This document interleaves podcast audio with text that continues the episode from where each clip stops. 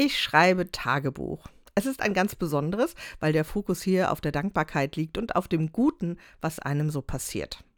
Es ist eben kein Tagebuch, in das man hineinschreibt, 10 Grad heute, Nieselwetter, Tante Inge ist komisch gewesen, eine Bratwurst gegessen und mit Paula gespielt. Die Fragen hier sind, wofür bin ich dankbar? Was habe ich heute Gutes für jemanden getan? Was habe ich an schönen Dingen erlebt? Das gibt eine ganz andere Ausrichtung auf den Tag und einen ganz anderen Abschluss.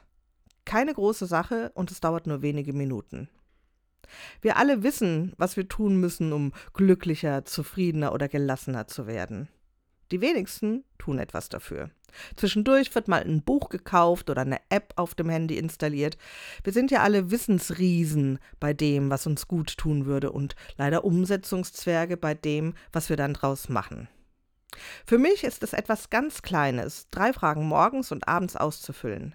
Der Effekt ist allerdings in meinem Leben deutlich zu spüren.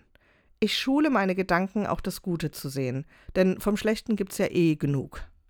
Das Gute ebenfalls sehen zu wollen und zu können, ist eine Wahl, die ich treffen kann. Und so führe ich Tagebuch.